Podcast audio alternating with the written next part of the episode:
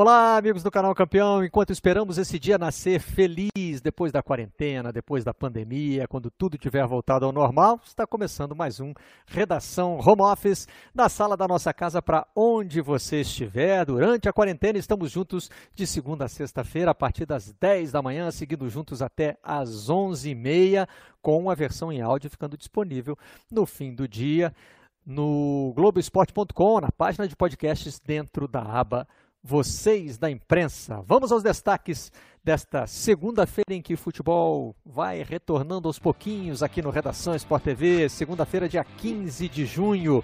O poder do voto. O clube se reúne hoje com a FERJ para largar passos rumo à retomada. Isso é no Rio de Janeiro. Já no Rio Grande do Sul, a previsão, que era para a volta dia 19 de julho, está sob ameaça, segundo a Zero Hora. No AS, Real Madrid ergue o punho destaque para a comemoração do brasileiro Marcelo, num dos gols da vitória de 3 a 1 do Real, fazendo o gesto de Colin Kaepernick. No Olé, está igual o Messi dentro de campo, né? Porque seus cabelos, quanta diferença. O Messi só muda mesmo o estilo visual. Porque dentro de campo é a eficiência de sempre.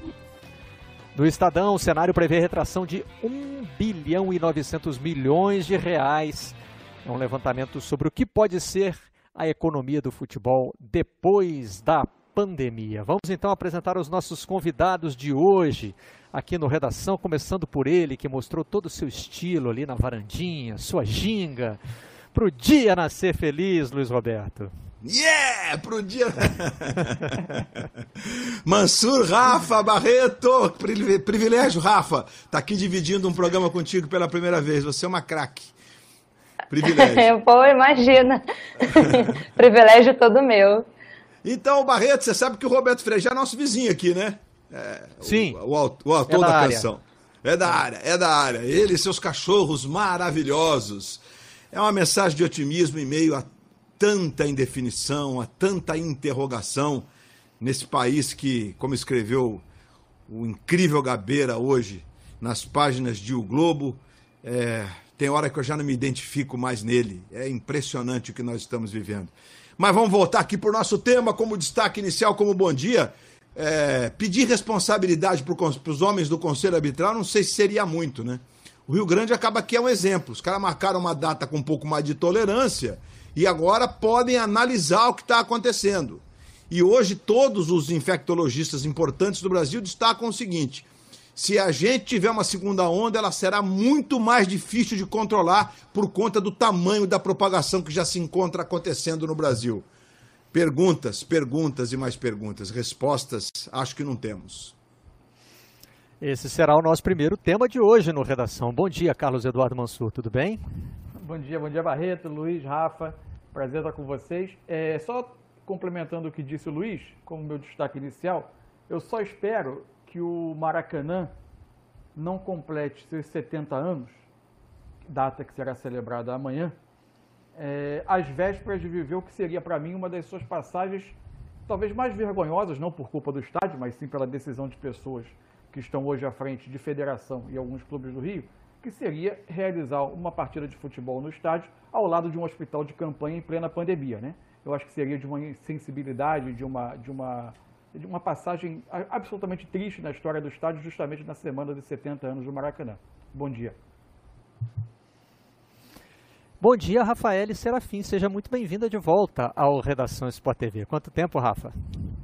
É verdade. E, infelizmente, a última vez que eu estive no Redação, a gente falava sobre o absurdo que foi, na, na primeira semana de pandemia, a gente ter, no final de semana anterior, estádios como Maracanã lotado, é, São Januário lotado, no Sul, né, jogo do Grêmio também com estádio lotado, e aí três meses depois a gente precisa falar de novo de uma pandemia, de um isolamento que não deu certo, de uma segunda fase que a gente avança quando nem conseguimos é, estar perto de um sucesso na primeira fase, e aí a gente já fala em avançar a segunda fase.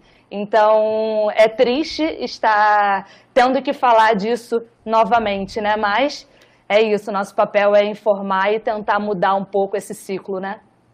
Pois é, o Mansur faz uma, uma, não uma previsão, né? Mas assim, imagina um cenário aí que é terrível, né? O Maracanã, pouco depois de comemorar os seus 70 anos, tendo um jogo de futebol ao lado de um, de um hospital de campanha, é, que está funcionando, aliás, com muitas críticas também, né? O hospital de campanha do Maracanã, já houve algumas denúncias. E neste domingo eu escrevi a minha coluna no Globo, neste domingo também conhecido como ontem, né? sobre esses 70 anos de portões fechados do Maracanã.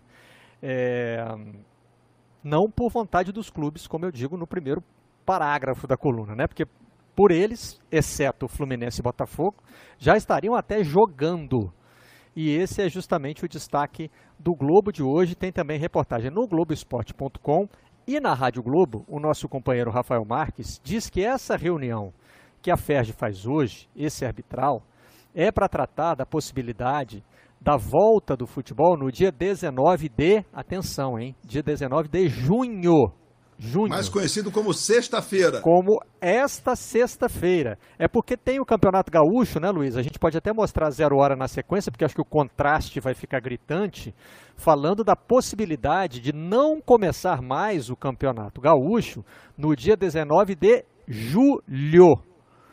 O que fica, para mim, assim, escancarado nesse, é, nesse, nessas duas manchetes de hoje é que um estado que está mais avançado no combate à pandemia, que é o Rio Grande do Sul, não considera que ter futebol daqui a mais de um mês, daqui a 40 dias, é totalmente seguro, por causa do que acontece em Caxias do Sul. Lembrando que é, o, o, o, Rio Grande do Sul já queria fazer a retomada do Campeonato Gaúcho com séries, sedes restritas, apenas na capital e na Serra Gaúcha. Agora tem esse problema em Caxias do Sul. Quer dizer, já, já se considera lá que não é seguro, talvez não seja seguro voltar no dia 19 de julho. Já os clubes cariocas acham que é seguro voltar sexta-feira agora. No que, aliás, eu não sei como é que vocês veem isso, mas eu registrei na coluna e queria ouvi-los. É, parece que a população do Rio está bem alinhada nesse sentido, porque o que se viu, o que se viu nesse fim de semana foi, é, é, é eu usei até roubei a frase de uma amiga que é um, parecia um experimento científico coletivo, né? Hoje uma coluna do Washington Post diz que o Jair Bolsonaro encontrou a melhor solução, assim, né? Claro que é uma ironia, entre aspas, para combater uma. É, diz, aliás, que não é melhor, não. Diz que é uma solução original para combater a, a, pandemia. Fingir que ela não existe. Ah, não. Mentira, não está rolando nada. E a população do Rio de Janeiro, lógico que você não pode botar na conta de toda a população, mas muita gente no Rio de Janeiro deu a entender nesse fim de semana que acredita nisso porque as pessoas foram para a rua com uma, uma volúpia, uma vontade impressionante depois das primeiras medidas de, de, de relaxamento do isolamento social. Então eu até fiquei pensando assim, se o futebol nesse momento, a gente pode falar aquela coisa, não, o futebol não pode dar o exemplo. Gente, não sei nem se tem exemplo para ser dado mais. Eu acho que as pessoas já, já atropelaram a quarentena, já abandonaram o isolamento, se é que ele houve, né? Porque se questiona muito se no Rio ele foi feito adequadamente, assim como em outros lugares, e estão dispostos a encarar o que o Luiz citou aí, o risco da segunda onda, né? A gente tem Uberlândia, em Minas Gerais, por exemplo, com 70% dos casos depois da quarentena, porque as pessoas foram relaxando o isolamento e aí veio a tal segunda onda. Enfim, tem muita Enfim, coisa aí para vocês Barreto. elaborarem. Fiquem à vontade. E só não foi é, mais terrível o fim de semana no Rio de Janeiro e em outros lugares do Brasil, São Paulo foi a mesma coisa, porque no domingo o tempo virou. No sábado foi inacreditável. Sábado foi um, quase um dia de verão. É, inclusive as pessoas afrontando né, a questão da areia. Mas, Barreto, é, segunda-feira passada, não sei se você, enfim, fazendo aqui um, um rememorando, digamos assim, a gente dizia assim, eu, eu dizia aqui para os amigos, eu acho que nós, é, enquanto sociedade, de um modo geral, e principalmente os nossos é, governantes, a gente tratou o relaxamento, a saída do isolamento, é, do ponto de vista da comunicação, de uma forma completamente equivocada, porque a gente passou 15 dias, enquanto estávamos vivendo o, o que se chama de platô, o auge lá, tocando o pico da, da, da, da, contaminação e do número de mortes, a gente tratou de relaxamento. Como vai ser fase 1, fase 2 em São Paulo? É área laranja, área vermelha. E o prefeito de São Vicente diz: a minha área não é vermelha, é laranja, você está enganado. E, e a gente passou 15 dias falando disso. Aí, quando vieram as primeiras decisões, e no caso do Rio, na, na semana passada houve um vai e vem em relação a shopping center, a justiça bloqueou num dado momento, aí o presidente do Tribunal de Justiça disse que a justiça não ia se meter, que era uma questão do executivo, e aí o prefeito resolveu liberar com oito horas, inclusive, a questão do shopping, porque o shopping, o shopping é meio emblemático, porque o shopping às vezes é até mais fácil de você controlar do que o comércio de rua. Então a gente viveu uma grande bagunça com o fim do isolamento. E pior, virou uma questão política. Porque as pessoas agora que apoiam o governo tiraram a máscara que é um símbolo andar sem máscara. Gente, é, é uma, é uma paranoia absurda que nós estamos vivendo. A, a, a, a, tal da curva feita semanalmente no caso do Rio, que é o tema é, inicial por conta da possibilidade de voltar antes que os outros estados, de voltar ao futebol, que é o fio condutor que nos move aqui no Sport TV, mas o que nos move mesmo é viver, é estar de pé, é continuar é, com saúde, em primeiro lugar de tudo, né? por isso a gente tem que misturar mesmo essas pistas, digamos assim. Houve até uma diminuição mesmo. Se você pegar semana a semana, né, o Rio chegou lá é, dos 196 casos do estado e agora a última semana 140 casos. Mas gente, é um de mortos. É um nível muito alto. Lugares onde a gente teve uma volta programada e que tem dado um resultado positivo, não foi o protocolo, porque ninguém está discutindo o tal do protocolo do futebol. Se você pegar o papel, ele está legal. Ele pode funcionar perfeitamente. Só que o futebol é simbólico. O futebol faz parte do contexto. Como é que você quer entregar entretenimento para as pessoas no meio de uma profusão de gente morrendo? E não adianta que todos nós temos alguém por perto hoje. Já não, já não passamos mais. Todos nós temos alguém por perto que morreu. Basta ver o que aconteceu na praia de Copacabana. Um sujeito desavisado foi lá querer derrubar as cruzes do, do, do Rio de Paz, do movimento que é apolítico. O Rio de Paz é apolítico. E aí apareceu um sujeito na mesma hora que tinha perdido um filho de 24 anos para recolocar as cruzes em pé. Então todos nós estamos ligados diretamente à pandemia. A história de invadir hospitais no fim de semana, o que é isto? Então, Barreto, é, não, é, sinceramente, é, eu só gostaria que o futebol tivesse responsabilidade, que o futebol não servisse nesse momento. Ah, mas é preciso. O futebol vai voltar. Se a gente voltar na hora certa, a gente volta consistente, como está acontecendo na Alemanha. A gente volta sem casos. A gente volta com as pessoas respeitando minimamente a questão da saúde, que é número um. E o pior, os imbecis que acharam que a economia teria que estar na frente da saúde estão percebendo agora, depois de ouvir os especialistas do mundo, isso é que estou dizendo, os especialistas do mundo inteiro em economia dizem que vai ser muito pior se a gente mantiver a primeira onda maior do que ela deveria e se tivermos uma segunda onda economicamente, todos os economistas, economistas que receberam os maiores prêmios na última década, afirmam isso com veemência. Então, juízo, juízo no Conselho Arbitral. Ninguém discute o protocolo, que vai funcionar, que os testes estão funcionando, que os clubes são responsáveis. Não, não usaríamos o Maracanã, pelo menos é o que eu ouvi essa semana. Inclusive, haveria a possibilidade da gente ter jogos é, na Gávea, em lugares menores, como aconteceu ontem na Espanha. Pela primeira vez na história, o Real Madrid usando o estádio Alfredo de Stefano. Inclusive, ficou mais fácil de decorar e tal, com o DJ fazendo o som. Ok, mas a Espanha, quando é, tardiamente foi para o lockdown, e a Espanha foi um lockdown, o que nós fizemos aqui eles fizeram lá como lockdown, eles ficaram com 80 e tantos por cento de todo mundo em casa durante dois meses. E aí controlaram a curva. Então, Barreto, é, eu ainda sonho que teremos responsabilidade no trato desta, desta volta que está programada aí para sexta-feira. Ô, Barreto. Desculpa é, o desabafo logo de cara, hein? Desculpa, Rafa. Desculpa, Cacá. Tá certíssimo. É Carlos Mansur, na intimidade, na intimidade Ai, Cacá, é Cacá, nosso ah, Cacá. Tá. Deixa eu ouvir a Rafa, depois eu ouço o Cacá. Vai então. lá, vai lá, por favor. Essa, obrigada, é essa responsabilidade, ou a falta dela, que é mais preocupante, né? Porque a gente acorda todo dia com novos casos e a gente de repente não está falando mais de mil mortes por dia, mas a gente ainda está falando de 800, 900 mortes por dia. E isso fora já quase 870 mil infectados né, no boletim já hoje de manhã, das 8 da manhã. Então, é, é muito ruim você ter que lidar com todas essas questões. São famílias chorando, são 800, 900 mil famílias chorando todos os dias com a perda dos familiares. Não faz o menor sentido. Né? Todos nós aqui trabalhamos com futebol, a sociedade é, ama, né? o futebol brasileiro é o carro-chefe dos esportes, então não faz sentido isso ser a prioridade. O futebol ele é, o, é a principal ferramenta de ascensão social. Deveria ser social dentro e fora de campo. Deveria hoje estar, é, estar falando com seus torcedores diretamente para ficar em casa casa, para usarem máscara, para não saírem à toa, se puderem né, permanecer nas suas residências, quem puder fazer home office, quem.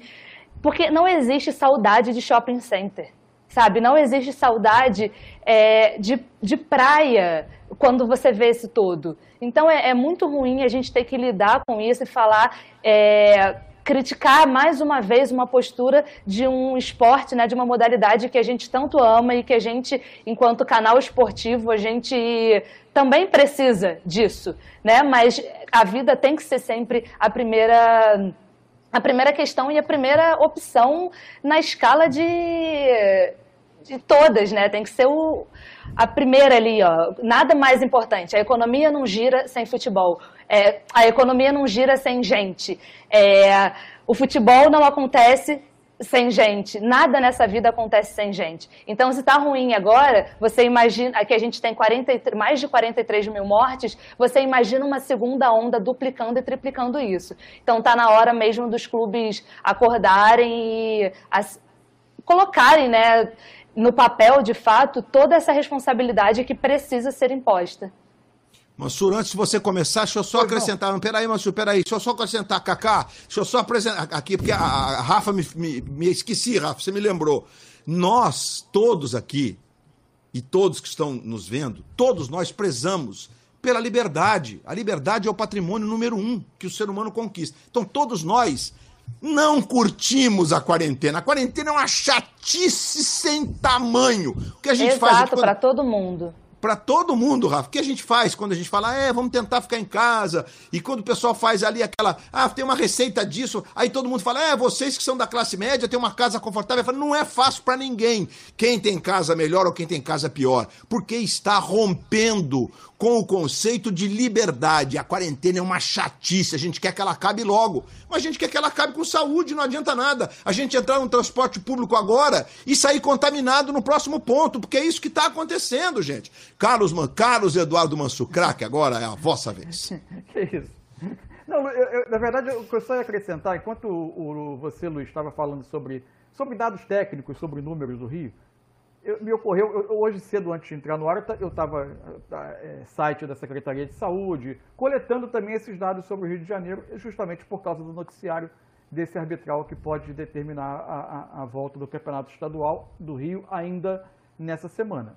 E aí, de fato, você observa, como você falou, é, você tem um nível talvez entre 20% de, de uma média de redução de óbitos por dia nessa última semana, mas a gente teve um feriado na quinta-feira, é, no domingo você teve 80 óbitos registrados em 24 horas no Rio, mas você tem o efeito do fim de semana que sempre baixa. No sábado, dia seguinte, ao dia útil entre o feriado e o fim de semana, você já teve 170. Teve dias da semana passada em que se bateu 200. É, você tem uma, uma certa queda, mas sem nenhuma estabilidade na queda. É, e mais, você tem uma recente mudança comportamental a partir de novas medidas de relaxamento. E como todo, todos os cientistas alertam nesse período de pandemia, para você entender os efeitos dessas medidas, você precisa de pelo menos 15 dias. Você tem período de, de, de transmissão, de incubação do, do, vírus, aparecimento dos sintomas, as pessoas ficarem doentes ou não, e aí você entender os efeitos disso. Então, Obviamente que, tecnicamente, era responsável o futebol esperar ao menos mais esse período de 15 dias, observar o comportamento da cidade e do Estado dentro dessas novas normas e aí se tomar uma decisão. Só que eu, eu, quando eu estava coletando esses dados, eu parei para pensar, por que, que eu estou levantando esses dados técnicos todos? Se a questão deixou de ser técnica há muito tempo. Se, o, se, a criação do protocolo por parte de clubes, de médicos, ela tem enormes elementos técnicos admiráveis, inclusive. Mas a decisão da volta do jogo, ela já se transportou há muito tempo da parte técnica para a área do lobby e da política. Então não é, deixou de ser uma discussão técnica. O, o, futebol vai voltar como parte de uma, de uma enorme eh, gestão política e lobby de um grupo de clubes. Não é, o que está nos governando não é mais uma decisão de ciência, e sim uma decisão, de, uma decisão política. Eu acho e que ela sempre foi política também. Diga, Rafa.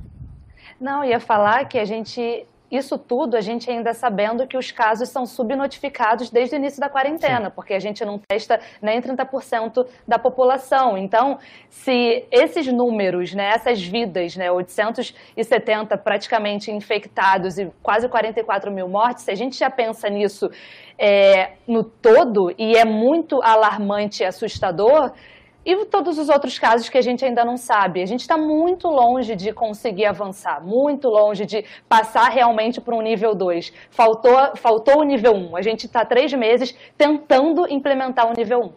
Eu digo que ela é também política, Rafa e Mansur, pelo seguinte: é, a, o futebol voltou na Europa e vai voltar no Brasil é, no momento em que ainda estarão, ainda estão, no caso da Europa, morrendo pessoas por conta do Covid-19. É, o futebol não vai esperar a última vítima do Covid-19 para poder retomar suas atividades. Ele vai okay. escolher um, um, corte de tempo em que, ou seja, é, vai é, no, no, Rio de Janeiro, por exemplo, a gente não vai esperar o hospital de campanha ser desativado para o Maracanã ter jogo. E, muito provavelmente, mesmo que se volte numa data considerada mais responsável, haverá esse dilema. Vamos jogar do lado do hospital de campanha? É, é, bem provável, é possível. Pessoas estarão morrendo? Sim. como morrem por outras razões, por outras né? razões. enquanto ainda Exato. existe futebol. Né? A sociedade está sempre é, é, balanceando essas duas coisas. Mas não o lazer, UTIs e 90%. a diversão. né? Esse Claro. é o caso. A escolha do momento em que você considera assim, será que é, hoje voltar com o futebol, primeiro, passa um bom recado para a sociedade, né? Segundo, é, será que pode criar outros problemas, problemas que vão afetar coisas mais sérias, né? Ou o futebol consegue voltar sem prejudicar outros, outros setores da sociedade que hoje precisam estar mobilizados para o combate à pandemia, né? Indução Eu acho que é a, é a busca desse, desse ponto. Isso. É ah, isso, o que, é que a gente já é viu, isso. né? A gente já viu as pessoas se aglomerarem na rua em outros, em outros países. Porque, e não Barreto, é difícil imaginar que vai acontecer aqui no Brasil. Que Barreto, Mansur e Rafa, a gente também, às vezes, parte do princípio de que o que está subentendido no que a gente está dizendo, todo mundo está conseguindo acompanhar a linha de raciocínio. Nós não estamos dizendo que o futebol só voltará quando não houver mais nenhuma morte por Covid-19. Não é isso que nós Não, ele não estamos volta dizendo. nunca, né? Não volta nunca. Sim. Porque, lamentavelmente, o novo coronavírus veio para ficar.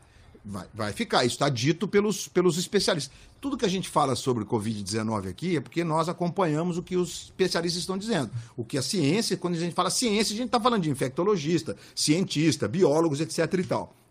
Então, o que a gente quer, o que a gente sonha, é que a pandemia, ou a epidemia, no caso, no caso nosso aqui, ela esteja controlada. E que a gente volte sabendo de que existe um controle. E aí vai ter futebol, vai ter tudo, vai ter escola. A gente vai voltar com as, com as aulas.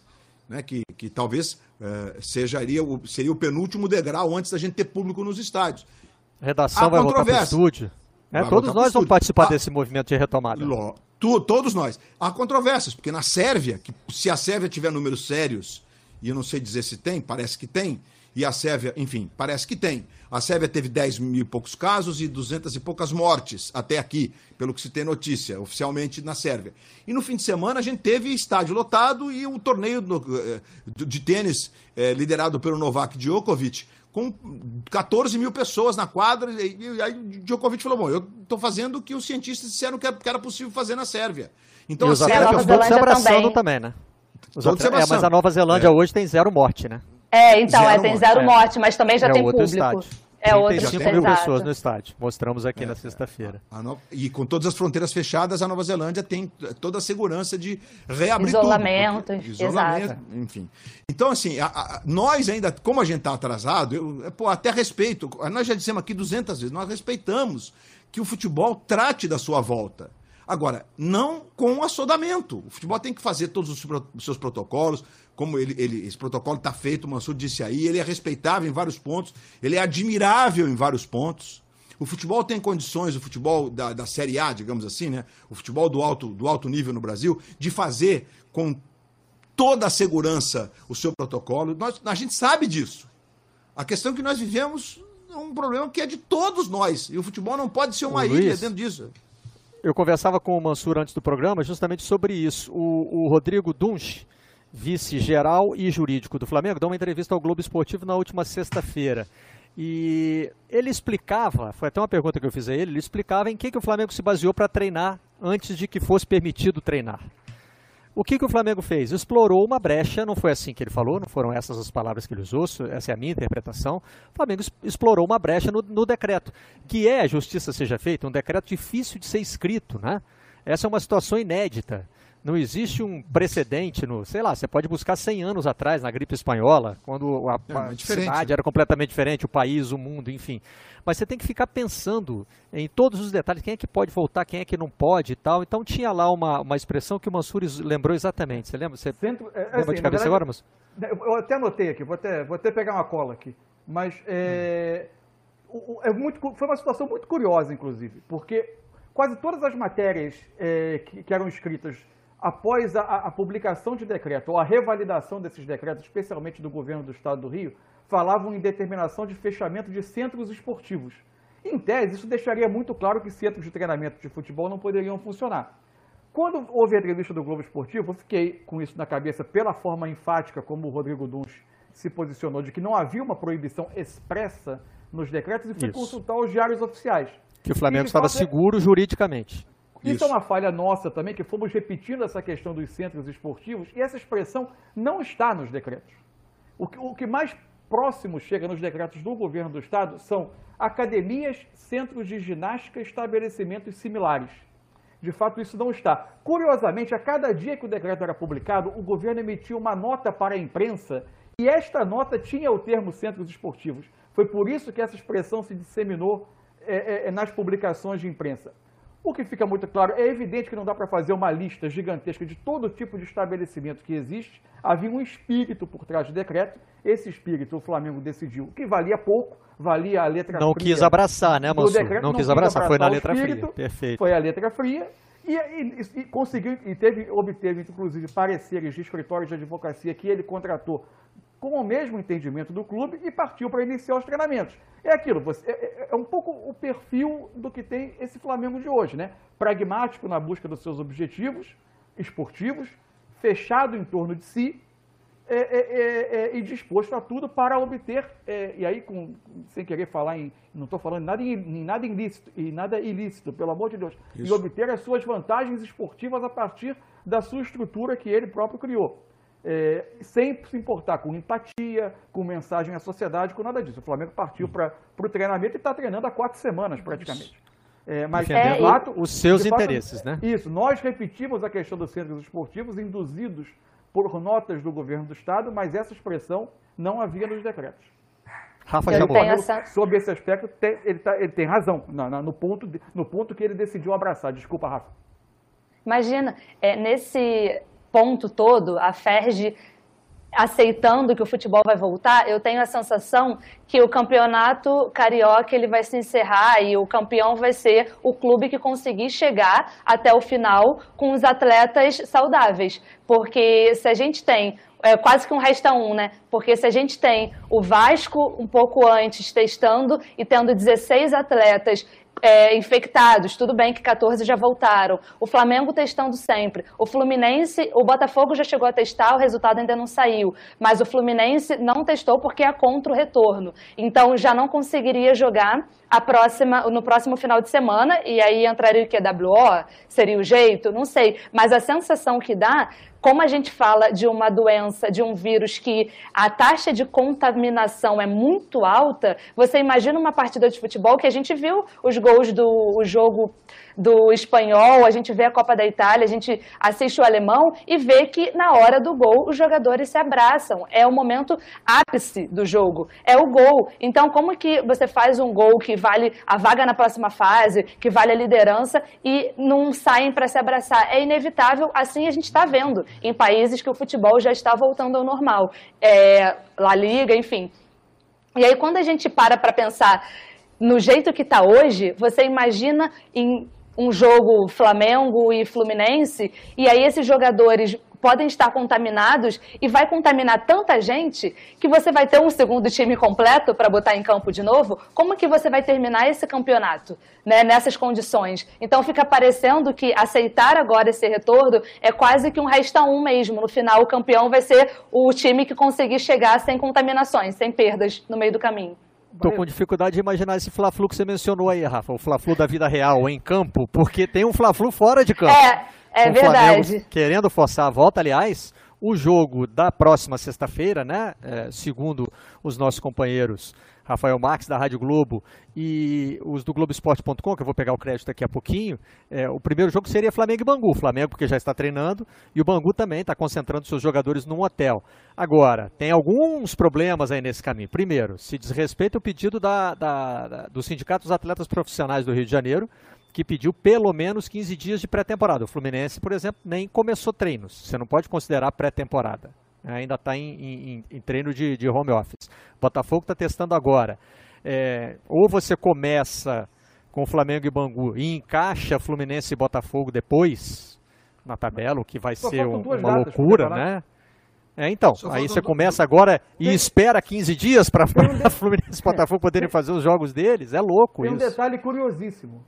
Ontem, hum. teve uma, ontem teve uma live interessantíssima, aliás, produzida pelo Fluminense, com todo o seu departamento médico, físico, fisiologia, parte técnica, o Daí Helma, temos um, como... Temos um trecho do presidente. Quer que eu rode antes ou depois de você falar?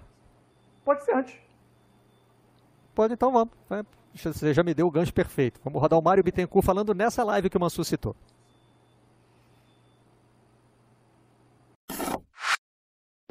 Até o momento, a CBF não acena com nenhuma possibilidade de retorno do Campeonato Brasileiro antes de agosto.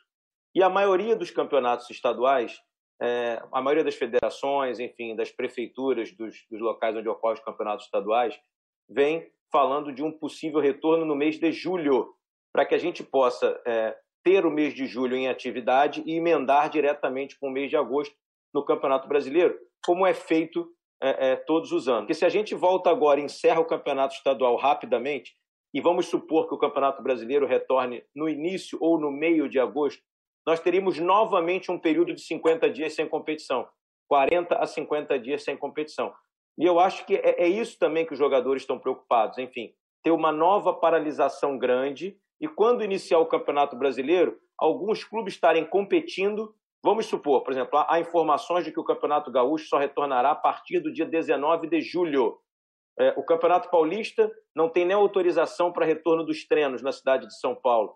É, vamos supor que a gente termine o Campeonato Estadual rapidamente no Rio de Janeiro e o Campeonato Paulista esteja ocorrendo lá para 25, 30 de julho é, e a gente chegue, a gente esteja já há 30 dias parado e chegue no Campeonato Brasileiro com 50 dias sem competir e os nossos adversários competindo muito perto da competição. Porque é um, um novo problema que nós podemos ter. A aceleração de voltar agora à competição pode fazer com que a gente tenha um novo abismo até o retorno do Campeonato Brasileiro e eu acho é, que isso seria muito ruim, não só para nós, porque essa live não é para para falar dos problemas que só o Fluminense possa ter, e sim de todos os clubes de futebol brasileiro, um problema para todos os clubes que podem voltar ao campeonato estadual de maneira acelerada.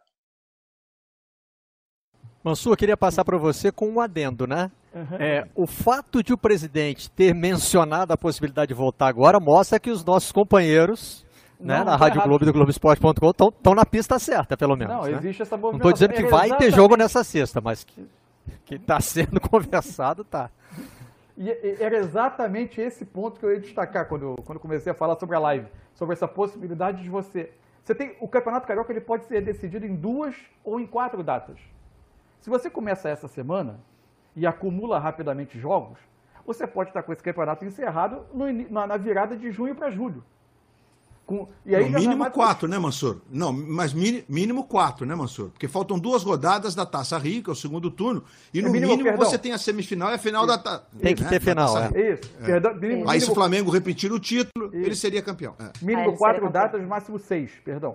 É, você pode estar com esse campeonato no início de julho sendo encerrado. E, só que nós não estamos nem próximos de imaginar uma volta de um campeonato nacional, imagino eu, né, diante do quadro. Pelo menos a, as projeções, como o Mário Bittencourt falou, são a partir de agosto. Você tem uma enorme interrupção de novo, quebrando de novo a preparação, a preparação dos atletas. Até uma, uma, uma, uma imaginária vantagem competitiva adquirida pelo tempo de treinamento, ela pode se perder, porque os outros estarão em ritmo de competição e os cariocas voltando a ritmo de treinamento. É, é, e, e, aí houve um debate até muito interessante entre fisiologistas, é, parte de preparação física, nessa live do Fluminense. Que tem também uma parte interessantíssima do Odair sobre como ele tem trabalhado com os jogadores as ideias de jogo. Virou um trabalho muito menos físico e, e, e de prática do que intelectual, através de vídeos. Campeonato de videogame? Não, ele envia vídeos. para fazer. Ele, ele mostrou exemplos de vídeos de situações de jogo, das ideias de jogo dele, do, o, com o Fluminense colocando em prática o certo e o errado, para que os jogadores não percam na memória é, é, aquilo que tinha sido ganho nesse, nesses três meses de temporada, três meses de trabalho no máximo que ele teve, e, e, e que isso seja de alguma maneira trabalhado, ao menos na, na, na questão da, da, das ideias, né? que não se perca na memória, na, na memória do jogador. Posso, Barreto? À vontade. É, pontos bem positivos, eu vou destacar três na, na fala do presidente Mário Bittencourt. É, o primeiro deles, que não tem a ver com, digamos, a pandemia, é como é bom ver um Fluminense mais arejado, né? Como é bom, como é bom. Há tempos a gente não tinha um Fluminense arejado como agora nas palavras do, do Mário. Quando o presidente do Fluminense diz sobre o Campeonato Brasileiro, ele nos leva a um raciocínio de liderança nesse momento do Walter Feldman, que é o secretário-geral da CBF, e que tem sua razão de ser. A CBF está deixando que as federações resolvam esse início, essa volta, para ter meio como que experiência. Eu não concordo muito com essa posição. Eu acho que a CBF poderia talvez exercer um papel de liderança E há um outro ponto, o terceiro da, da, da fala do Mário Bittencourt, quando ele vai a datas de julho para Rio Grande do Sul, que era, a princípio é 15, Mário, mas 18, pode ter um adiamento, ok, não importa. Meio de julho, eu acho que São Paulo está dando o exemplo mais concreto dessa história toda. Né? As reuniões são de um nível muito alto, é, a, a, última reunião eu, ela foi transmitida, eu pude acompanhar o que foi dito, etc. Você percebe que, mesmo havendo discordância aqui e ali, existe a vocação deles para um discurso unificado de volta de treinos e para estabelecer a data da volta do Campeonato Paulista. E esse é um outro ponto, ou seja, São Paulo, não adianta que não vai ter Campeonato Brasileiro se não tiver os paulistas, gente. Vocês, vocês acham que é possível? Sem os cinco times de São Paulo no Campeonato Brasileiro, sem a força econômica de São Paulo. Não é possível. Então, eh, não é possível. Não adianta dizer, ah, esse cara está falando porque ele é de São Paulo e está defendendo. Não é isso, é que não é possível. É, não dá para pensar. Na verdade, não dá para supor o campeonato começar sem nenhum dos seus 20 integrantes. Né? Se um time disser ah, não dá para mim, não dá, não, vou tirar, vou excluir, não dá. Mas, Mas enfim. Especialmente só, São Paulo, o peso político é enorme, é, óbvio. E São, e São, sem dúvida. E São Paulo tem, é, como contraponto, é, é, tudo, financeiro, tudo, enfim. É, é, esportivo, obviamente. O, o Bragantino é, voltou aos treinos mais ou menos como fez o Flamengo. Né? E muita gente questionou o Bragantino. Nesse aspecto, como disse o Mansur há pouco, sobre a volta do Flamengo, e na segunda-feira no Bem Amigos, o presidente do Flamengo foi. A entrevista foi brilhante ao Bem Amigos, com discordâncias pertinentes dos companheiros, com concordâncias pertinentes. Do, não estou aqui fazendo bajulando, não, é, porque foi mesmo, foi uma grande entrevista. E, aliás, eu, depois de terminado o programa, eu comentei é, por mensagem, não falei com o Galvão, mas comentei com o Galvão, falei, Galvão, foi uma grande entrevista, e mais o desperdício que é o Landim falar tão pouco em grandes entrevistas. Porque pronunciamento, cá entre nós, não está com nada. Vamos fazer pronunciamento, ok, é, a TV Fla, queremos impulsionar, então um pronunciamento do presidente aqui. Eu sei que eu derivei de assunto, mas.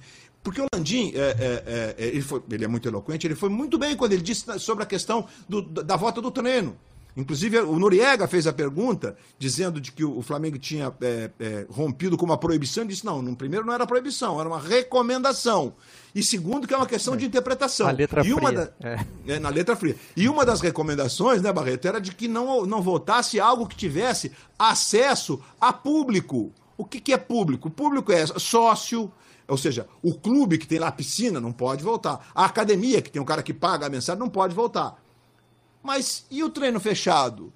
Diante de um protocolo de, de treinos físicos e tal? Por que não? Então, eu respeito. Porque realmente, é, intramuros, o Flamengo voltou com o seu grupo de profissionais. E aí um grupo de 50 pessoas trabalhando diretamente entre atletas, é, departamento médico, comissão técnica, né, fisiologia, etc. E jogadores distribuídos, vão para academia e tal. Ok.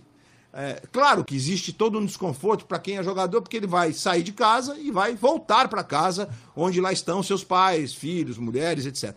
Então é toda uma linha de raciocínio muito bem colocada pelo Mário, mas eu acho que tem dois pontos que são preponderantes. A questão da CBF, que está fazendo com o que nós deveríamos fazer em relação à Europa, né? Vamos ver o que acontece lá, se tem segunda onda e coisa e tal é, e a gente não está fazendo em nenhum, em nenhum, nenhum caso, né? E principalmente no, na sociedade civil, no nosso cotidiano. A gente não respeitou o isolamento e estamos vivendo esse drama de ser o vice-campeão mundial a caminho de conquistar o título. Meu Deus! É, de número de mortos e, e infectados. A gente só não é campeão ainda porque a gente testa 1% da população, né? É, não, 1 por milhão, 1% por milhão, que é o 1,9% por milhão. Tem país aí testando 50% por milhão. Então você imagina. É um absurdo a nossa diferença. E a outra e outro ponto é esse que envolve a CBF. Acho que a CBF está. Se eu tivesse talvez lá, eu tivesse nesse papel. As federações têm autonomia, eles vão estabelecer até o fim de agosto aí o que eles vão fazer. A gente vê se funcionar bem, a gente mantém o início do brasileiro para o fim de agosto, começo de setembro, e vamos em frente num protocolo já testado e reprovado em alguns pontos, se fosse o caso, e aprovado em outros tantos, que é o que eu imagino que vai acontecer. Então é isso, Barreto. São raciocínios bem importantes colocados pelo Bittencourt, muitos deles nas entrelinhas. Vamos acompanhar então essa reunião de hoje à tarde na FERJ, né? Enquanto isso, hora de ir para o intervalo aqui no Redação Sport TV. Voltamos já.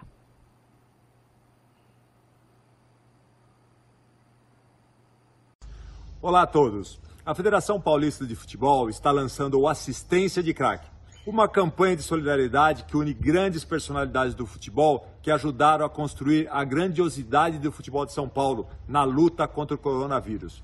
Nossa ação está voltada diretamente ao auxílio de atletas e árbitros de baixa renda, que estão sendo afetados com os efeitos econômicos da pandemia.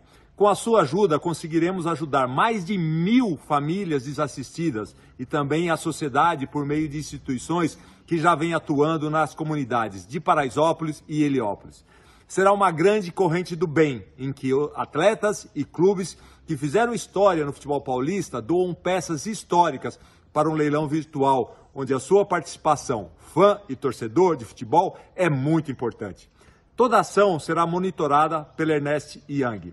Bom, eu vou começar o leilão, doando a camisa que usei na comemoração dos 25 anos do Tetra. Essa camisa aqui, ó, uma camisa exclusiva que joguei no aniversário do maior título que eu conquistei na minha carreira.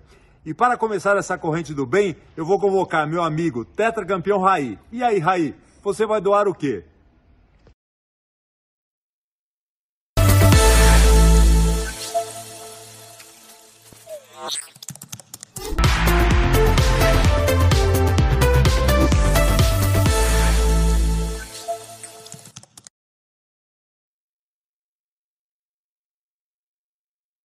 De bola rolando, o campeonato espanhol já voltou.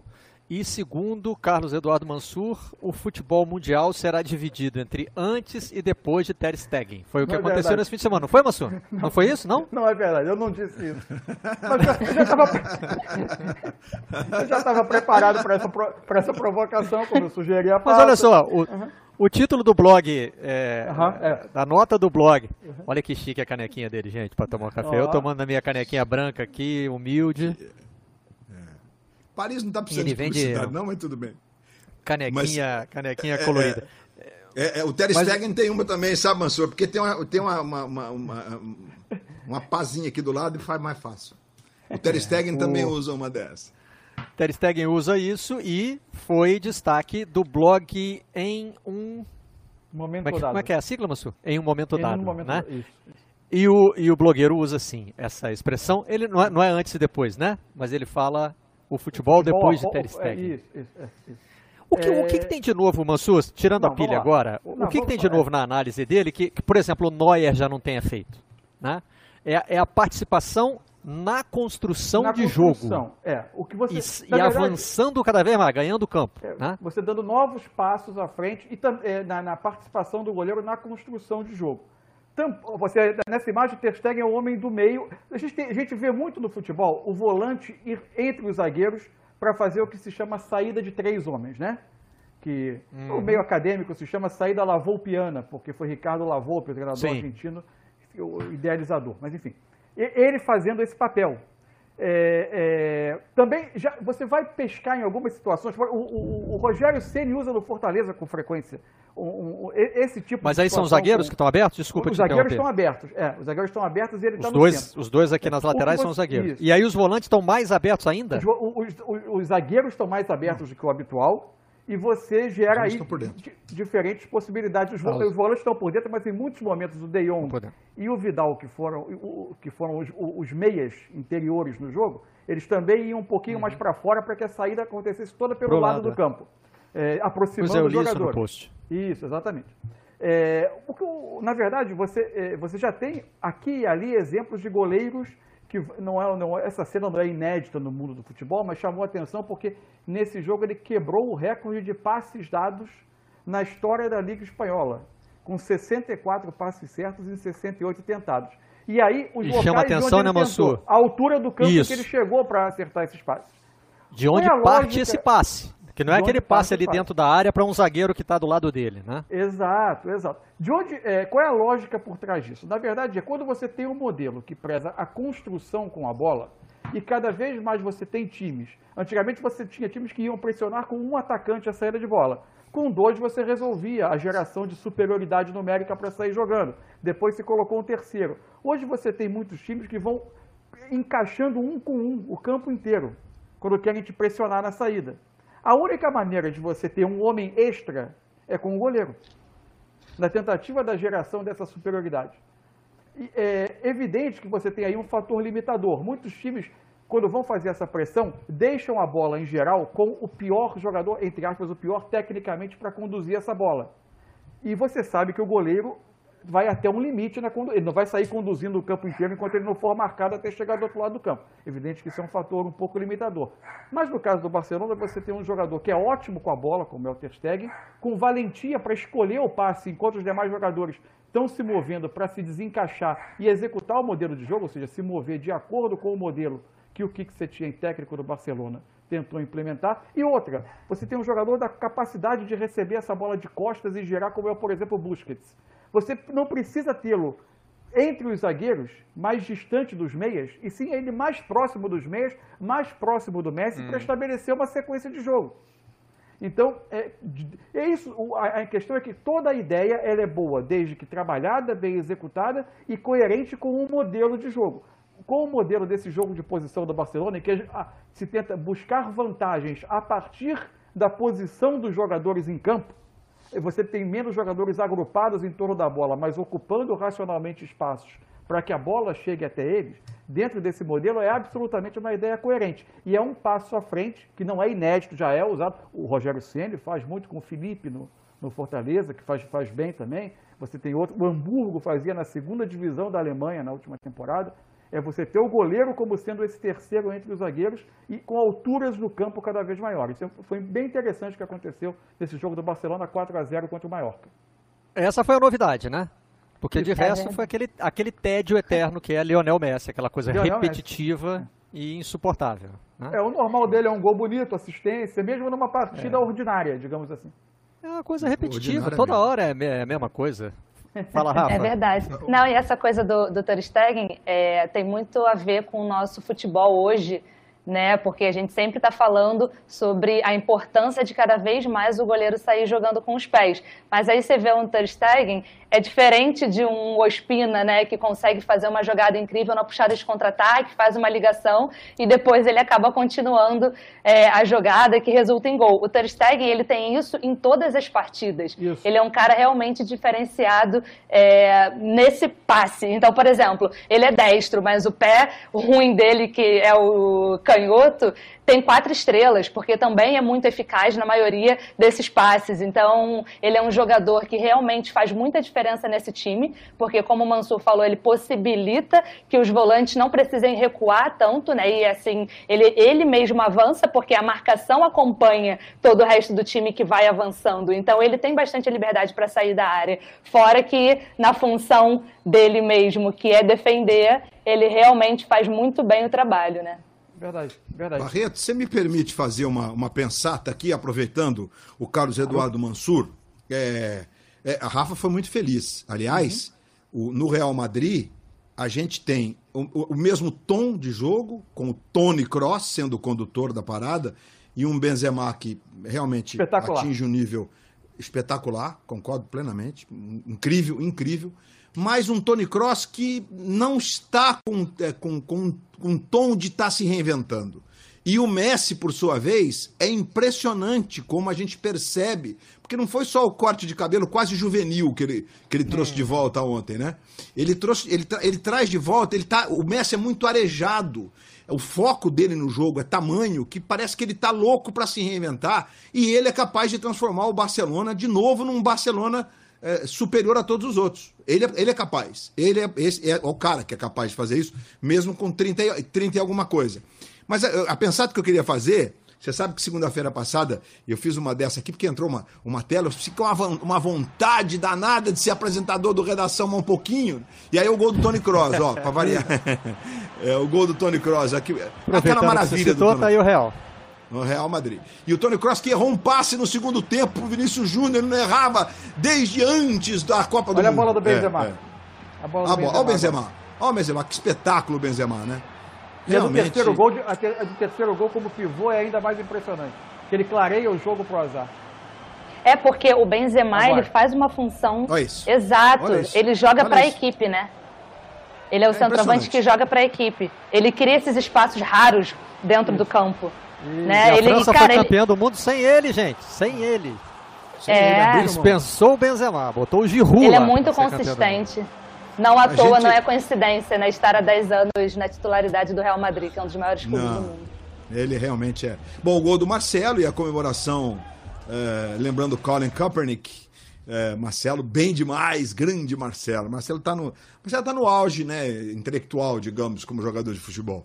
Mas a, a pensar, Tabarreto, para matar um pouco de saudade, eu, posso, eu gostaria que o Mansur. É, é, porque eu, quando eu digo Mansur, viu, Rafa? Eu acho que o Mansur ele é uma fonte de inspiração para todos nós quando é, ele consegue ter uma leitura é verdade, mas você consegue ter uma leitura do que, da transformação do jogo e, e do, que, do que ela traz de benéfico, especialmente para o jogo, que é única, realmente é única. Então é um privilégio ter um companheiro como você, Obrigado. com tua visão. Porque eu também sou, eu também, de verdade, mas eu também faço parte daqueles que entendem que o jogo evoluiu. Eu não acho que o jogo evoluiu. Eu acho que o jogo evoluiu. E, e aí, é, esse, esses últimos meses, pensando e observando muito. Aliás, nessa semana teve uma coluna no Globo também que tratou de uma atuação do Paquetá num jogo, acho que em Fortaleza, não sei se foi sua, Mansur. Foi. Ou se foi do Igor. Foi sua? Foi, per... foi Essa do... é uma coluna. O Juan Manuel lembra, Lilo, lembra que é o novo auxiliar do Guardiola, ele passou uma semana no Flamengo. O Flamengo o convidou para uma troca de ideias e para sondá-lo como coordenador técnico. Acabou não acontecendo o casamento de ideias. É, porque o Lilo vinha para estabelecer o DNA de jogo do Flamengo. Mas mais do que isso, né, o Lilo tem os conceitos do futebol atual. E aí que vai chegar a minha pergunta. Nesse dia, todo mundo elogiando o Paquetá de segundo volante, menos o Lilo e o locutor que vos fala. Né? é, é, porque eu não fiquei com a sensação de que, nossa, o cara desequilibrou o jogo, não. Ele estava jogando fora de função. Ele fazia o giro de corpo errado e perdia a bola numa, na função de volante. Se perder a bola ali, é ataque perigoso. Bom, enfim, isso é uma discussão. E aí, Barreto, o que, que, o que, que me leva é, a fazer essa colocação para o Mansur para saber o olhar que ele tem? E a Rafa pode falar, a Rafa é uma entendedora mesmo e, e, e, também nos brinda com conceitos brilhantes aqui na programação do, do canal Campeão. É, porque a gente teve uma evolução tática no futebol, especialmente na construção poste-bola e sistema defensivo nas duas últimas décadas, talvez até um pouco mais. E, e eles chegaram no nível tal, o futebol chegou no nível tal, que se dá o luxo de ter o Ter Stegen, no mapa que nós mostramos há pouco, de ocupação de espaço e de saída de jogo, estabelecendo um novo recorde de distribuição de passes. Porque os caras estão no nível tático, do ponto de vista poste-bola, criação e defesa, muito alto. E aí, no mundo, de um modo geral, Mansur, a impressão, a sensação, o estudo que a gente tem é de que a questão ofensiva ela ficou mais pragmática do ponto de vista de posicionamento quando o time não tem a bola, ou seja, pensando defensivamente, a história dos pontas que acompanham o lateral, coisa e tal. E quando o time tem a bola, esse cara é o criador e tal, e aqui é uma bagunça bem-vinda e os caras resolvem. E aí, nos últimos anos, e o Jorge Jesus é um legítimo representante dessa estirpe, o ataque passou a ter movimentos pensados e táticos. Ocupação de espaço, movimentação, gravitação. Quando um faz isso, o que, que o outro tem que fazer?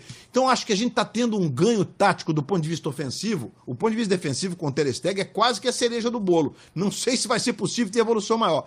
Mas o ataque me parece ser o grande diferencial.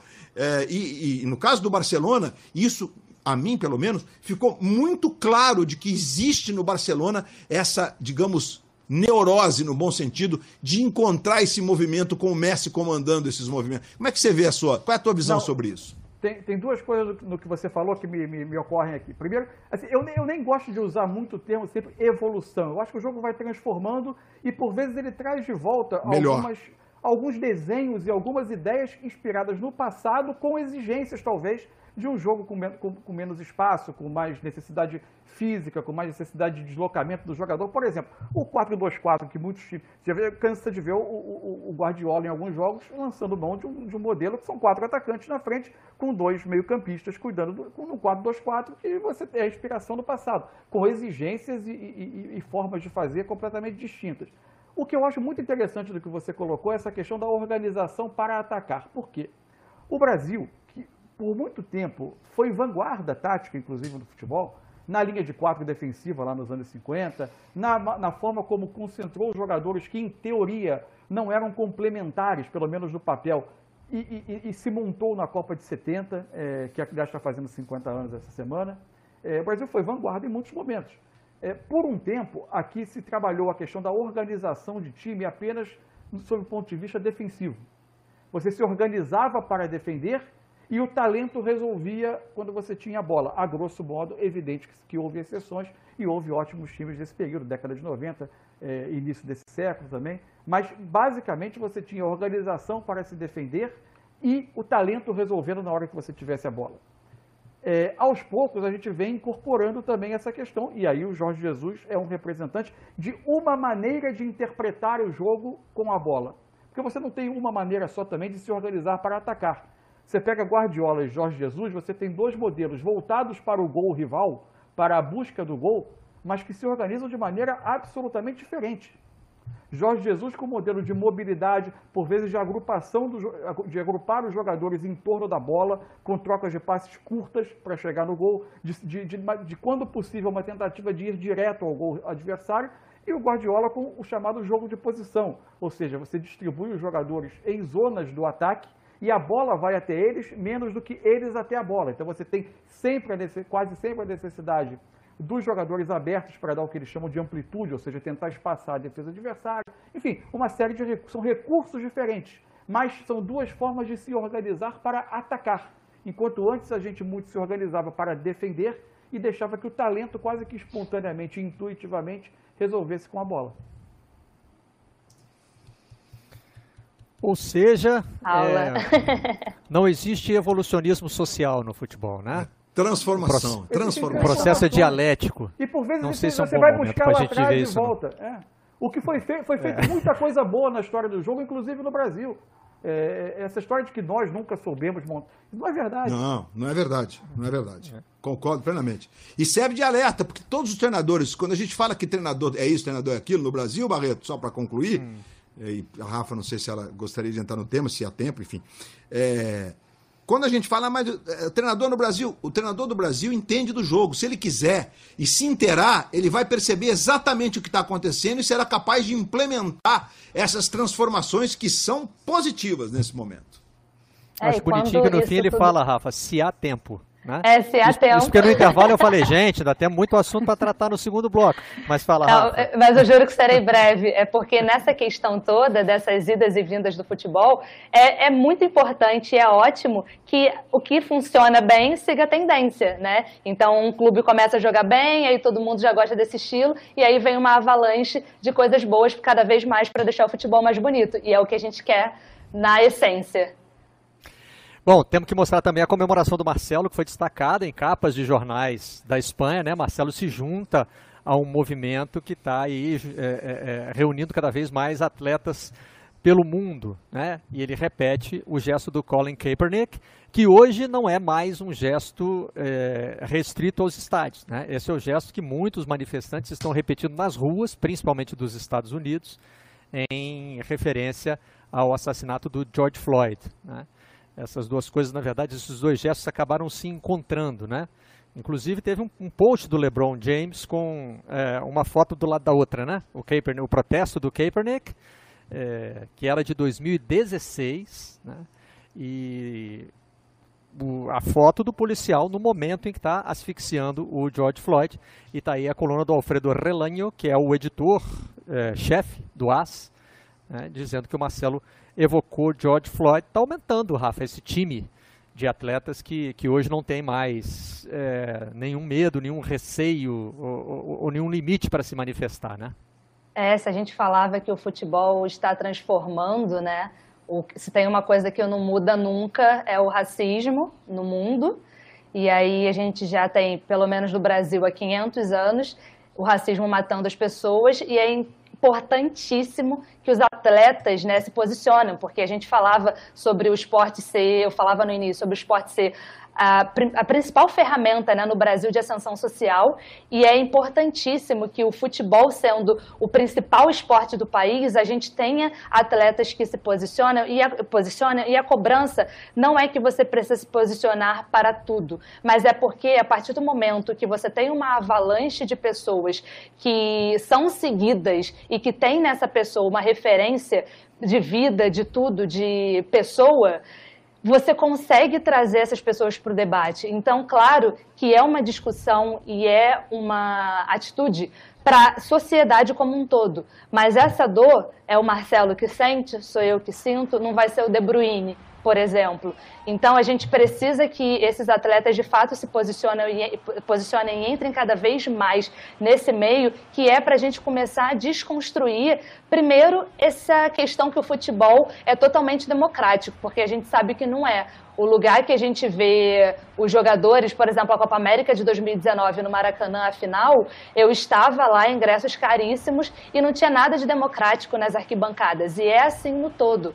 Você não consegue ver grandes competições. É, os negros não estão ali Pra, é, não estão ali de outra forma senão servindo, ou dentro de campo, porque a gente é. sabe que a maioria dos jogadores negros no país, é, a maioria de jogadores negros brasileiros a gente tá, a gente vê em todos os times, a gente vê na seleção brasileira, porque realmente é a maioria. Mas quando a gente realmente precisa que o movimento aconteça e que a gente consiga começar essa transição na sociedade, ainda está pouquinho, ainda está devagar. Mas o movimento está aí justamente para trazer cada, cada vez mais. Então, o Marcelo, na Espanha, ele está fazendo uma movimentação muito intensa. Ele é capa do Poderia ter sido qualquer pessoa a capa, mas é o Marcelo a capa de um dos claro. principais jornais da Espanha. Isso faz toda a diferença. Sobre isso que você falou da Copa América, Rafa, um amigo meu, num, num grupo de WhatsApp, escreveu uma frase muito dura. Ele disse: os negros não estão no estádio na Copa América, estão na rampa, é, vendendo cerveja, é, vendendo ingresso. Limpando e, os banheiros. É, e eu fui com meu filho ao Maracanã e o, o trajeto é, é, é o, o trajeto torna essa realidade é, muito concreta. Né? Eu me senti muito mal, Barreto. Exato, eu, eu me senti muito mal, porque eu e meu marido somos negros, a gente estava lá. Eu tinha o sonho de ver a seleção brasileira conquistar alguma coisa no Maracanã ou em outro lugar, eu ainda não tinha conseguido aqui no Brasil. E vi na Copa América essa oportunidade. E aí, quando eu chego no Maracanã, eu não me sinto representada. A gente não se sente representado, porque o racismo, ele está em todos os lugares, todos os lugares, todos os dias. E eu e ele, quando a gente chega no lugar onde o ingresso custa custa mais de 200 reais, onde os ingressos variam de 200, cento e pouco, quase 200, a 700, 800, 6 mil reais, os brancos que estão ali, eles não conseguem enxergar a gente como possibilidade naquele lugar de diversão. Então, os olhares é, são muito cruéis, são, são formas de racismo que às vezes o branco ele não consegue enxergar. Então você tem a truculência na favela, você tem as questões de bala perdida e balas achadas é, em confrontos de polícia e traficante, a truculência na, nos Estados Unidos com a polícia americana. Aí você tem isso tudo muito claro e sofrido e dolorido quando você está vendo essa imagem. Mas no dia a dia é a segurada da bolsa, é a mudança na calçada, são os olhares nos restaurantes, nos shoppings, nos lugares onde as pessoas acham que um negro não pode estar se não servindo.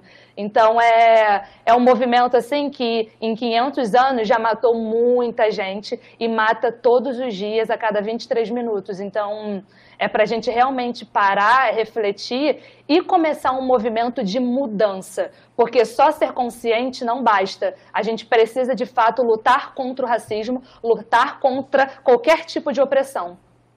Esse é um exercício que o Giovanni Martins, escritor, faz muito no livro dele, O Sol na Cabeça, né? É, o, o, outro ponto de vista, o ângulo é, de quem está sendo olhado com desconfiança, de quem está vendo a outra pessoa atravessar a rua, é um é, realmente é, um, é, é, é muito forte o, o, a construção de personagem do Giovanni usando essa, essa perspectiva. O gesto do Marcelo, ele também encoraja outros atletas, né? não só o do Marcelo, né? é, a gente está vendo aí uma sequência de gestos, de gestos e você vai vendo é, os atletas se sentindo cada vez mais é, motivados a protestar. E, inclusive, como coletivo, os atletas agora querem derrubar a tal da regra 50 do Comitê Olímpico Internacional. Tá?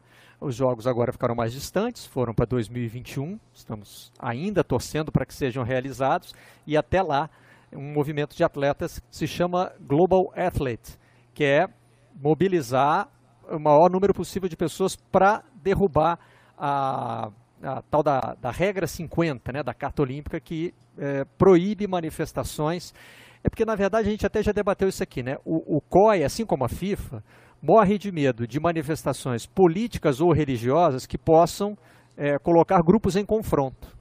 Né? Mas os protestos contra o racismo estão derrubando isso, né? Porque não aí a causa é social, é humanitária, e você não vai colocar dois. Tem dois lados, né? Não tem dois lados aí, né? Exatamente. Você derruba, é, você derruba é... a questão do outro lado. É. E o Kaepernick, a gente falava dele, para dar o exemplo do Marcelo, que foi o gesto que ele fez, e ele foi suspenso. Ele ficou fora da NFL não, por dois anos. Não, é, não e, joga mais, né? Nunca é, mais ele não joga mais, exato. Mas foi uma punição muito grande, muito ampla. E como que você encoraja outros atletas que realmente é, colocam, precisam daquilo para sobreviver? E muitas vezes o futebol aqui no Brasil você sustenta quase que a sua família inteira, porque todo mundo veio muito é, de situações muito vulneráveis. Então você coloca isso na cabeça de será que eu vou ter apoio? Quando que eu vou chegar nesse momento que as pessoas vão me abraçar? Quando vem é, o Tyson entre Igor Julião, grafite, é, enfim, todas as pessoas que se posicionam, muitas vezes elas são, muitas vezes não, todas as vezes os seus companheiros tentam abafar e dizem: não, vamos deixar isso para lá, depois a gente resolve, vamos continuar o jogo. Então, essas medidas são muito falhas ainda de punição. Você não tem estrutura e base nenhuma para colocar os atletas de fato se posicionando. Então, o que, que acontece? A FIFA diz que o jogo precisa ser parado. Então, o jogo precisa ser parado. E se permanecer, punição. O jogo encerra e você dá vitória para o time que teve o atleta que sofreu a injúria. Isso não acontece. Isso não acontece. O atleta perde a paciência, ele fica chateado, ele vai até a torcida e reclama e ele é punido. Então, hum. de onde você vai tirar força? O caso do Tyson, de onde você... por exemplo. Né? O caso do Tyson, exato. Então, de onde você vai tirar força para levar isso para frente? Se, se no topo da pirâmide só tem brancos que não entendem a sua dor, então os dirigentes, a comissão, dificilmente, seus colegas, dificilmente eles vão falar para você: nossa, vamos, eu estou com você. E esse, enquanto esse movimento não acontecer, enquanto as punições de fato não forem eficazes, dificilmente a gente vai ter é, uma quantidade muito grande de atletas se posicionando. O Kaepernick só... sofreu a punição mais cruel, né, Luiz? Que é a punição Isso. extraoficial. A é. NFL nunca, nunca é, é, suspendeu o Kaepernick. Só que o contrato dele acabou naquele mesmo ano, o clube no qual ele jogava não quis renovar, e desde então, aliás, a NFL já listou o Kaepernick como aposentado. E, e ele reclamou. Ele falou: tira isso do site porque eu não estou aposentado, não. Vocês é que estão me aposentando, porque nenhum clube me é. contrata. Diga, é, se, você, se você não tem apoio, desculpa. você acaba. Desculpa, Luiz, já, já te passo a palavra. Se você não tem apoio, quem vai com você? Você vira o jogador problemático. Agora, se uma liga inteira vem com você e abre mão de jogar, aí eu acho que o pensamento ele vai mudando. E ele muda na arquibancada, ele muda na direção, ele muda em todas as áreas. Mas para isso precisa de apoio, não tem jeito.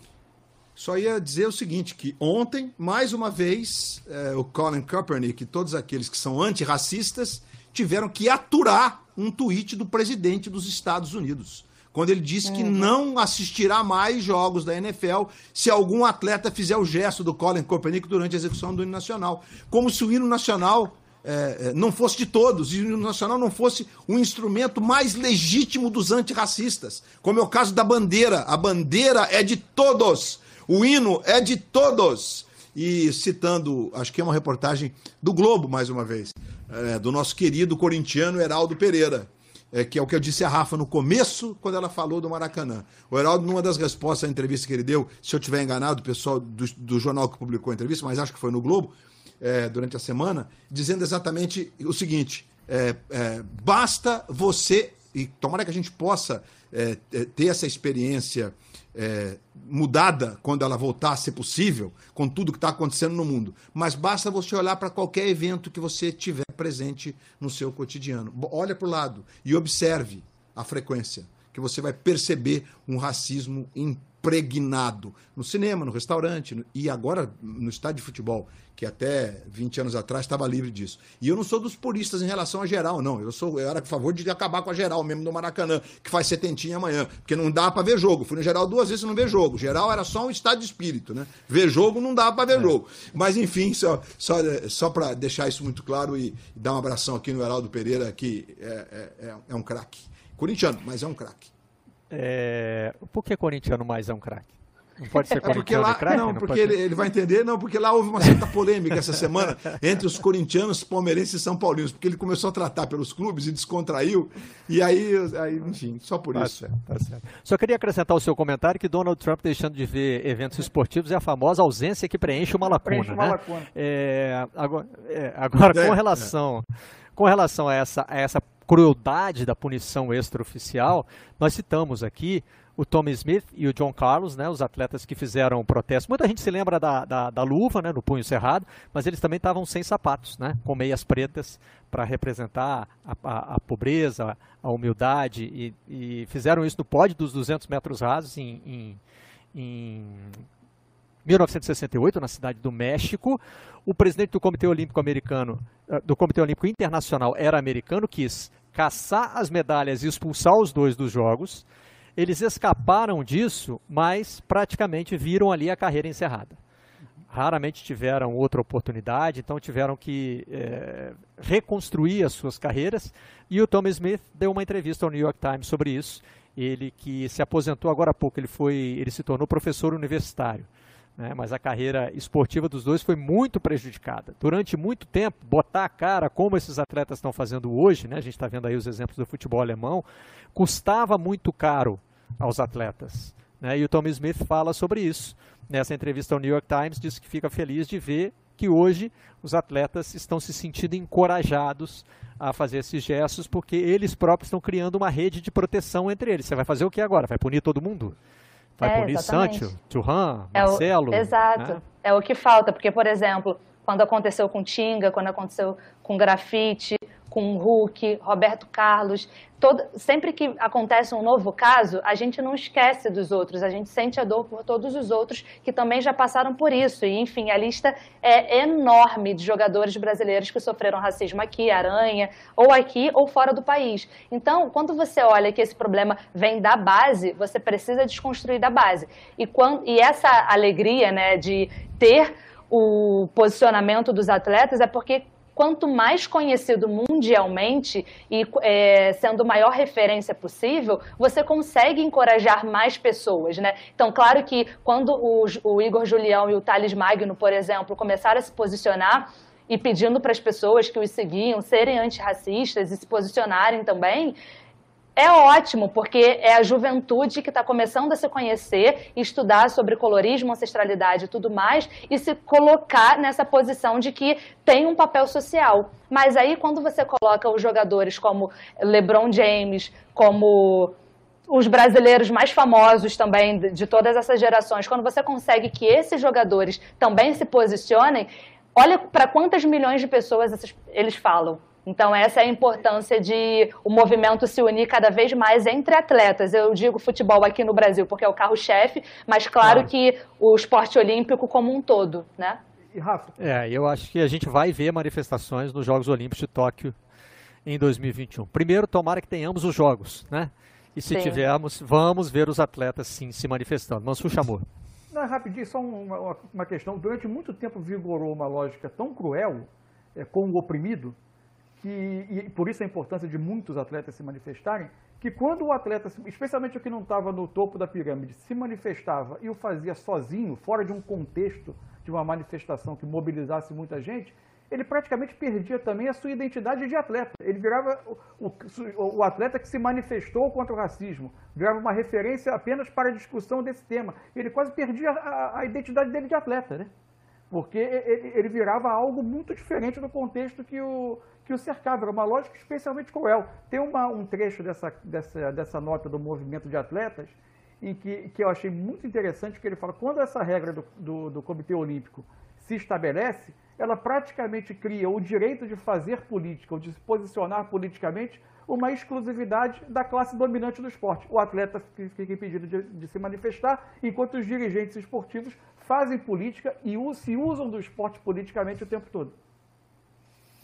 E o título dessa reportagem, que é muito bonito, como está destacando aqui o Tiago Teixeira, que é o nosso editor executivo, ele disse: Eu gostaria de ter feito esse título, né? O punho de Tom Smith ainda está erguido. E aí tem um destaque para a frase dele, né? Ainda precisamos lutar. Isso mostra também algo que a Rafa já mencionou, né? Como os avanços são lentos, como se passa tanto tempo. A gente já está falando aí em 52 anos, eu sou ruim de conta ao vivo, mas acho que essa eu vou acertar, desse gesto, né?